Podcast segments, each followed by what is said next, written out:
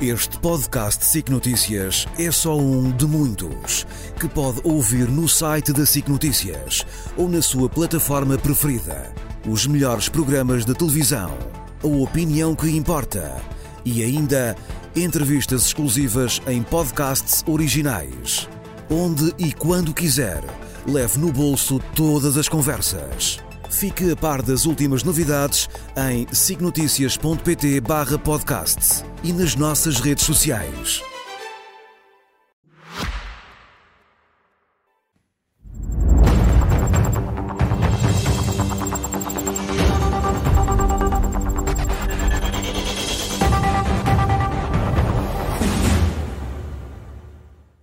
Boa noite. A partir de agora traçamos linhas vermelhas à quarta-feira com Miguel Prata Roque e com Miguel Morgado. Hoje debatemos o veto presidencial ao diploma da TAP e também a aprovação na generalidade do Orçamento do Estado para o próximo ano. Muito boa noite aos dois. Esta semana começamos pelo Miguel Prata Roque e pela questão do veto presidencial ao diploma sobre a TAP. Já ouvimos o Primeiro-Ministro António Costa dizer imensa coisa em relação ao dossiê TAP. Essa, esta inconstância em relação a um dossiê que é tão importante um, não é a razão mais do que suficiente para motivar este veto do, do Presidente da República? Bom, Rosa, eh, a minha linha vermelha de hoje é não prometas aquilo que não consegues cumprir.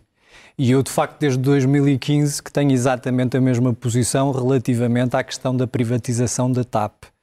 E parece-me, de facto, que há aqui um risco sério de, se houver privatização de mais do que 49% da empresa, que não seja possível controlar, de facto, o hub. Vamos por fases. Em primeiro lugar, eu acho que a pressa é má conselheira é má conselheira por várias razões. O ano passado a TAP eh, deu lucros de 65 milhões. Nos primeiros nove meses deste ano, ela está a dar 203,5 milhões de lucro. Para além do mais, houve um aumento de 29,7% dos resultados operacionais e, portanto, o que se está aqui a ver é que a empresa, depois do investimento que foi feito em 2021, está neste momento a devolver dinheiro. Mas está quando falou momento... da, da pressa, Miguel, António Costa está com pressa em relação a este Manifestamente. Assunto? Não, não, não se compreende que uma empresa que vá valorizar-se este ano, estimam-se que cerca de 300 milhões seja o lucro obtido pela própria TAP. Se nós compararmos, por exemplo, com a Caixa Geral de Depósitos, em 2020 a Caixa Geral de Depósitos teve 492 milhões de lucros e distribuiu 85 milhões de dividendos. Em 2021, 583 milhões de lucros e distribuiu 378 milhões. Em 2022, lucros de 843 milhões e distribuiu, distribuiu dividendos ao Estado, portanto é dinheiro que entra no Orçamento de Estado como receita, 650 milhões de euros. A mesma Caixa Geral de Depósitos que o PSD pretendia privatizar. E, portanto, obviamente que nós não podemos estar permanentemente a dizer que não há receitas do Estado, que é preciso aumentar impostos, e depois, quando temos empresas que são lucrativas, querer nos desfazer delas. Ou seja, compreende na totalidade as dúvidas levantadas pelo Presidente da República. Bom, eu, quanto a isso, partilho integralmente as dúvidas do Presidente da República, porque a estratégia do Governo é dizer isto é que é possível manter o hub em Portugal através de um acordo parasocial. Claro que o governo não o verbaliza, não se percebe ainda se o coloca ou não no caderno de encargos da privatização. Neste momento foi publicado um decreto-lei em Diário da República, mas esse decreto-lei deixa tudo em aberto, não se compromete com nenhuma solução. Designadamente, não explica como é que garante que a TAP continua a ter as suas operações em Lisboa. Ora, acontece que em 2015 a Associação Peço a Palavra que é uma associação que foi criada no âmbito do movimento cívico Não Tapa os Olhos, do qual, aliás, eu próprio faço parte e sou ativista, instaurou uma ação no Supremo Tribunal Administrativo. E nessa ação do Supremo Tribunal Administrativo, essa associação explicou que qualquer cláusula no caderno de encargos que obrigasse o hub em Lisboa é contrária ao direito europeu, porque o direito europeu estabelece a liberdade de prestação de serviços e o direito de estabelecimento em qual, qualquer lugar eh, do mercado Ou interno. Ou seja, o primeiro-ministro não é conhecedor daquilo que pelos vistos não é conhecedor pelos impõe. vistos não é conhecedor do acórdão do Tribunal de Justiça da União Europeia de 2019 que determina que não é contrário ao direito europeu fixar obrigações de manutenção da sede da TAP em Lisboa, não é contrário ao direito europeu estabelecer como condição de venda e privatização da TAP a direção efetiva em Lisboa, mas nesse acórdão de 2019 o Tribunal de Justiça diz que é contrário ao direito europeu estabelecer regras no caderno de encargos ou num decreto-lei que obrigue a que a operação Regras continue essas que António. Costa, Primeiro-Ministro, Só- eh, quer só mesmo para terminar, para que isto fique bem claro, mesmo a solução do Presidente da República, que seria densificar no decreto-lei que o hub tem que ficar em Lisboa, levanta sérias dúvidas quanto à sua violação do direito europeu. E, portanto, é perfeitamente possível que o Tribunal de Justiça da União Europeia, se correr alguma ação contra esta privatização, declare essas normas do direito português contrárias ao direito europeu e isso dá lugar a uma ação de incumprimento contra o Estado português. Portanto, qual é a solução? Obviamente é manter o controle do Estado por parte da empresa e vender apenas 49% da mesma.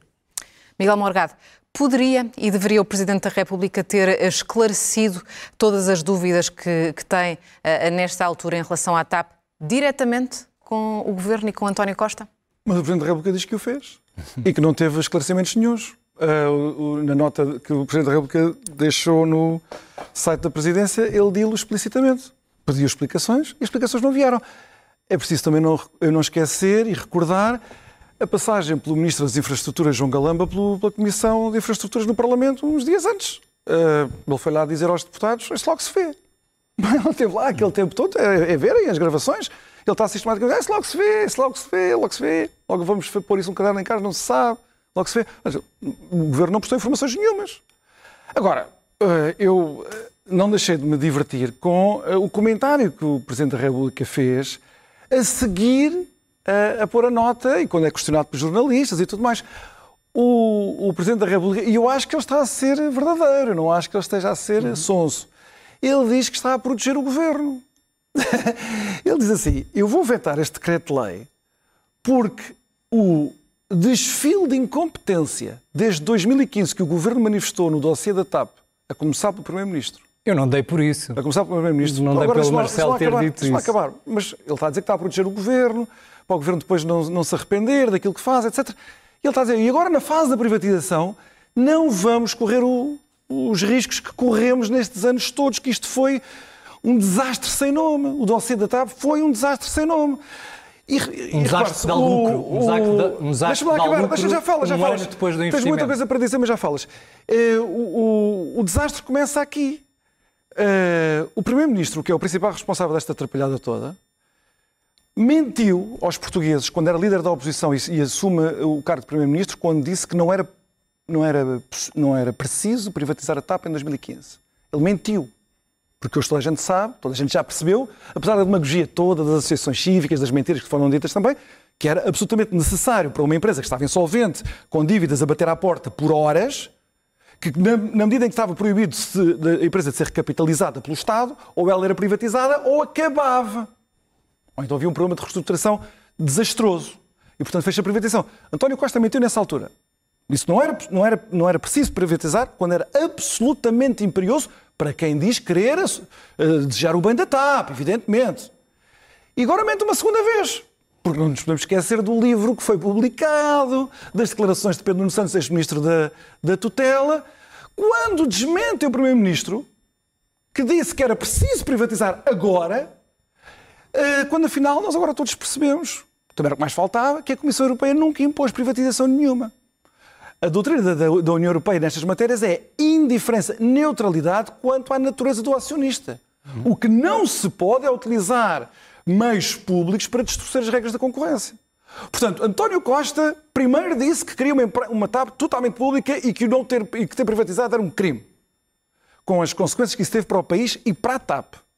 E agora mente uma segunda vez, só que desta vez é desmentido. Já que a oposição andou a dormir, é desmentido pelos seus membros, enfim, dos ex-membros do seu próprio governo. Quando o Primeiro-Ministro tem o despudor de dizer, quando confrontado com esta mentira, que ele se expressou mal, isto desafia todas as regras que nós usamos como cidadãos para fazer julgamentos, juízos sobre os políticos. Portanto, O Primeiro-Ministro exibiu desde 2015 um, um desnorte que minou gravemente o interesse nacional, o interesse da TAP, e agora o Presidente da República diz vamos lá ver se evitamos mais as neiras nesta última fase da privatização. Eu acho que o Presidente da República é a favor da privatização. Claro que eu acho que ele é a favor da privatização. Agora, se, se o Presidente da República está tão preocupado, repare, com a delicadeza deste tema, da transparência, eu acho que o Presidente da República devia ter posto na nota devia ter referido explicitamente a ausência, em violação da Lei Quadro das Privatizações, da Comissão de Acompanhamento. O Governo tinha que já ter uma Comissão de Acompanhamento que, como seu, a sua designação indica, deve acompanhar os atos do Governo em toda esta operação, a começar pelos contactos informais que o Governo já iniciou. Portanto, o Presidente da República, quando diz que há problemas aqui de transparência que devem ser acautelados, bem, um deles é logo, desde logo esta, a Comissão de Acompanhamento, que não, não pode ser composta por acrescentar alguma PS. coisa. Tem que ser por pessoas com CV Queria. e prestígio nesta área. Queria. Quer dizer, este Primeiro-Ministro está a vender através de um ajuste direto, através de venda direta, a três grandes grupos europeus. Estamos a discutir entre Lufthansa, entre Air France e KLM e entre a IAG, que tem a British Airways e a Iberia.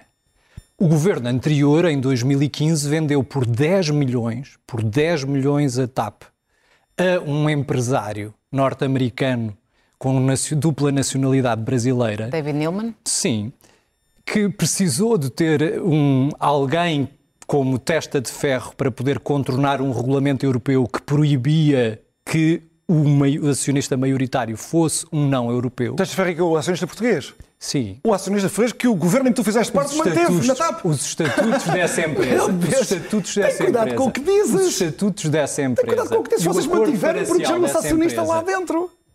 Eu não estou aqui a representar o Partido Socialista. Eras secretário de Estado da PCM. Eras secretário de Estado da PCM nesse governo. Peço imensa desculpa. Que eu estou a dizer, Os atos desse governo foram levados a cabo quando eras secretário de Estado da PCM. É que esse acordo para social dizia que David Neilman, David Neilman, apesar de não ter a maioria do capital, tinha direito a designar é a maioria dos membros do Conselho de Administração. E tinha também direito a receber a maioria dos dividendos da empresa. Obviamente que isto é prova de que era o acionista que controlava a empresa e que dominava a empresa e que, portanto, violava o direito europeu que o proibia que, que alguém não europeu contratasse, contratasse a empresa. Há mais. Salvou a TAP, podes acrescentar depois de 2020, Depois de 2020, quando houve a necessidade dos aviões ficarem em terra e foi preciso fazer um aumento de capital para fazer face, precisamente, a esses prejuízos que a empresa sofreu em 2020 e 2021, David Neilman fugiu. Portanto, é um capitalista sem capital, porque não conseguiu acompanhar o aumento de capital da empresa. E, portanto, é inacreditável que o Miguel Morgado, que tenha apoiado uma solução que permite vender a este senhor, que é um capitalista sem capital, que comprou uma empresa que neste momento está avaliada em 1,200 mil milhões de euros, comprou-a por 10 milhões, e o Miguel Morgado está a dizer que o atual governo e que o primeiro-ministro é que é responsável, quando o primeiro-ministro neste momento vamos deixar vai, o Miguel Morgado vai vender a Vamos deixar o Miguel Morgado responder. O, o Miguel Prata Roque fez mal não assistir ao Linhas Vermelhas durante este último ano. Se não tinha aprendido muito mais coisas sobre a TAP e se calhar hoje não tinha dito Estás aquilo, aquilo que disse. publicidade ao programa. Não, não, Estás não, sempre a dizer que eu então, não assisti então, ao agora houve, houve regista.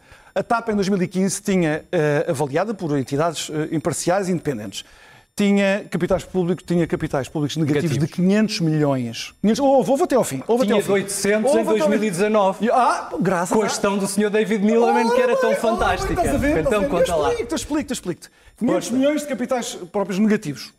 Com uma dívida de mil milhões pela qual a TAP tinha de responder imediatamente, sob pena de não voar nada. Tinha feito uma aquisição desastrosa de uma frota de Airbus, os A350, que não serviam para o novo plano que salvou a TAP. E, portanto, a TAP estava em risco de estar em cumprimento com o pagamento desses A350. Mas agora entra o Nilman e a privatização que salvou a TAP. Salvou a TAP.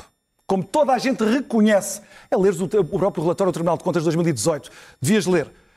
Uh, o, que é que o, Nilman, o que é que o Nilman faz? O Nilman faz aquilo que o empresário de aviação fez. Ele descobre que a história do Hub, que estavas aí a falar há pouco do Hub, do... eu já te explico a história do Hub. O Hub de Lisboa tornou-se precioso Porque ele inventou uma estratégia nova para a TAP, que está ainda por cima a traduzir em ganhos para o turismo e para o investimento. Portanto, não foi o Fernando, oh, não foi o Fernando Pinto que abriu rotas para não, o Brasil. Não foi, foi, foi o Neyman. Neyman. Foi o Neyman com o JetBlue, devias informar melhor. Miguel. Foi... Ah, preciso ter algum respeito oh, pela história da TAP. Oh, oh, Miguel Prata Roque, não me faças dizer um outra vez que tu não sabes o que é que estás a falar porque não sabes. É evidente que foi com os hubs de, dos Estados Unidos da América e da América, da América do Norte, ah, Canadá e Estados Unidos. a rota de Miami. não é a rota de Miami, não é a rota de Miami, são os da JetBlue, que é a empresa do Nilman. E com isso, o que aconteceu? Entretanto, veio o governo, veio o governo de Miguel Prata Roque e de António Costa, que, que estavam mortinhos para fazer a, a, a, renacionalização e correr com aquilo. Numa operação que foi um desastre, um desastre para a TAP, para os contribuintes, e em termos de transparência deixou imenso a desejar. Mas depois vem a avaliação de que ele falou. Faz, não, mas faz todo o sentido. É só olhar para os números do que foi a gestão do Nilman, do tal capitalista que não sabia o que é que estava a falar. Capital o primeiro. O primeiro, o primeiro acionista da TAP que sabia de aviação e é ver os números, o crescimento de passageiros, o crescimento das receitas e ver o que é aconteceu à valorização. É a Lufthansa, quando há uma manifestação de interesse para comprar a TAP, que valoriza a TAP entre 800 a 1000 milhões de euros. Graças a quê? Graças à, à excepcional, excepcional conhecimento da aviação de António Costa não, graças à nova estratégia que a nova gestão da TAP não se atreveu a desfazer, com pandemia ou sem pandemia. Eu tenho a certeza que vamos voltar ao assunto Pois TAP. é. Vamos voltar agora. Estas coisas a- a- convém temos de falar os eh, detalhes e saber do que se do fala. orçamento que foi aprovado sem surpresas, na, na- na generalidade. Este assunto começa o Miguel Morgado. Está alinhado ahm, com os elogios feitos ah, pelo Presidente da República este orçamento? Ah, o Presidente da República diz sempre a mesma coisa sobre, o- sobre os orçamentos. De- Desde a geringonça diz sempre a mesma coisa. Não, se podia, não podia ser muito diferente. A oposição não faria muito diferente. Nos, nos, nos domínios, que ele nunca explica quais são, podia ser um bocadinho mais longe ou um bocadinho menos. Mas ele diz sempre a mesma coisa. E num aspecto ele tem toda a razão. Isto é o orçamento do eh, mais do mesmo. Agora, esta votação ficou ensombrada por eh, dois episódios. O primeiro, estávamos a ver aqui na peça antes de entrarmos no ar, eh, que é a degradação muito acentuada da, da situação económica do país. Neste último trimestre, a economia contraiu, e não foi pouco, e caiu mais do que a média europeia. Já andam a dizer aí, ah, caiu como a Europa. Não, não, não. A economia portuguesa caiu mais. Daqueles países que nós já sabemos, só temos dados Então, este é um orçamento prudente em relação aos números da economia, ou não? Não, isto é um orçamento para reduzir a dívida. É um orçamento para reduzir a dívida, como foi o outro anterior, e o outro antes dele, e o outro antes dele. Eh, e, mas, mas, há aqui um, mas houve um problema muito grave que aconteceu no Parlamento que eu quero chamar a atenção. Não diz respeito diretamente ao Parlamento, mas diz respeito à conduta do Primeiro-Ministro. O Primeiro-Ministro, no debate sobre o orçamento, disse uma coisa gravíssima do ponto de vista da cultura democrática. E se ninguém no partido dele lhe diz, eu tenho que lhe dizer, aqui na, na SIC Notícias. O Primeiro-Ministro disse ao líder de um partido da oposição, neste caso a Iniciativa Liberal, que ele representava não se sabe quem, os portugueses, mas que não trabalhavam. Isto é exatamente a versão de André Ventura de que há uns portugueses de bem e uns portugueses de mal. Só que no caso de António Costa, os portugueses de bem são os que votam no PS. Os portugueses que não votam no PS são os portugueses que, enfim, que não trabalham. Portanto, a Iniciativa Liberal não tinha legitimidade nenhuma para se pronunciar sobre nada do orçamento, sobre a parte fiscal, porque representava apenas uns portugueses, 270 mil portugueses, que, como não votaram no PS, não têm direito a ser considerados. Isto é uma ignomínia para a cultura democrática e inadmissível num Primeiro-Ministro. Mas agora eu só quero dizer mais isto. 30 Na execução orçamental, isto é muito importante, na execução orçamental de 2023, nós ficámos a saber, que é prevista a estimativa do Governo, a execução orçamental de 2023, ficámos a saber que, ficaram, que vão ficar em 2023, na época do, P, do PRR, 1.200 milhões de euros em investimento público por executar. Isto é absolutamente incompreensível e intolerável e deve-se apenas à incompetência deste governo. Miguel Há uma promessa Roque. de aumentar o investimento público para 2024, Temos não sabemos se avançar. vai ser cumprida. Mas eu só quero acrescentar isto. Diz muitas vezes que o crescimento económico de Cavaco Silva deveu-se aos fundos europeus. Eu quero chamar a atenção das pessoas para, neste momento, Portugal recebe muito mais fundos europeus do que alguma vez Cavaco Silva eh, recebeu e com os resultados que estão à vista. Miguel Prata Roque, este orçamento é suficientemente eh, socialista eh, para os apoiantes do PS? Bom, a minha linha vermelha relativamente a este assunto é não peças mais do que aquilo que o orçamento pode dar. Um orçamento é apenas uma estrutura de previsão de receitas e de despesas. Eu consigo compreender as críticas da esquerda parlamentar. Esquerda parlamentar acha mal que, pelo segundo ano consecutivo, haja um superávit. Ano este ano, vamos terminar o ano, tudo indica com superávit de 0,2%. E este orçamento prevê que no próximo ano tenhamos um superávit de 0,8%. Significa que vamos gastar menos do que aquilo que vamos ter de receita. Consigo perceber a crítica parlamentar à esquerda, designadamente aquela que defende investimento público e que defende mais apoios sociais às pessoas que dele precisam, dizendo que não faz sentido estarmos a acumular, no fundo, lucro, receita, ao invés de investirmos. Tenho alguma dificuldade em perceber a posição do PSD. Eh, depois também percebe-se a dificuldade do PSD, porque o PSD, durante eh, o tempo do Rui Rio, defendia a redução do IRC e não a redução do IRS. Defendia a redução da taxa de IRC para 17% até 2024. Acho que ainda, e defendia apenas a redução de IRS de 800 milhões em 2025-2026. Ora, este orçamento procede a uma redução do IRS para o próximo ano de 1,6 mil milhões de euros. Portanto, o dobro daquilo que Rui Rio... Falta acrescentar que é totalmente daquilo, devorada pelo aumento dos impostos indiretos. Tens que acrescentar isso? Bom, tenho que acrescentar que 42% dos portugueses não pagam IRS. Ora bem, por isso e pagam mais que descontar, e tenho que e tenho então, também que descontar dizer. que quem não, é paga é impostos indiretos, mas permites-me dizer... Não, mas é muito importante, fim, mas eu só quero lá. clarificar. O, o Miguel Prata Roca acabou de dizer que os portugueses mais não, pobres... Miguel Prata Roca dirá aquilo que o Miguel Prata Roca dirá. Mas eu, não, não, interpretarás certeza, de dizer. Corrija-me se eu estiver errado. Corrija-me se eu estiver errado. Ele acabou de dizer que os portugueses mais pobres, os que não pagam IRS, não têm direito a nenhuma redução do IRS, eles não pagam IRS. Mas vão ter que levar com o aumento dos impostos indiretos, porque esses eles pagam. Portanto, veja-se bem, Qual, Quais são os impostos Miguel? indiretos que pagam? Olha, Tabaco. IVA, imposto sobre os combustíveis, tabaco, Tabaco, e IVA, álcool. mas vai subir o IVA, é? Vai, porque acabam o IVA zero. Não sei se está, está no orçamento. Mas sabes que os é que é? portugueses, mas sabes que esses os portugueses mais 42 pobres vão pagar? portugueses, 550 mas sabes que esses portugueses têm, Está lá no orçamento mas sabes governo. que esses portugueses têm apoio social precisamente é ao invés daqueles que ganham no último escalão do nono, décimo, Então eu vou citar uma líder da extrema-esquerda de que tu estavas a, solidarizar com a posição dela. Não, não, eu estava apenas a compreender Não, a crítica. O aumento dos impostos é para todos. É porque a esquerda é coerente nas críticas que faz. O. PSD Não Estamos no, estamos no minuto final.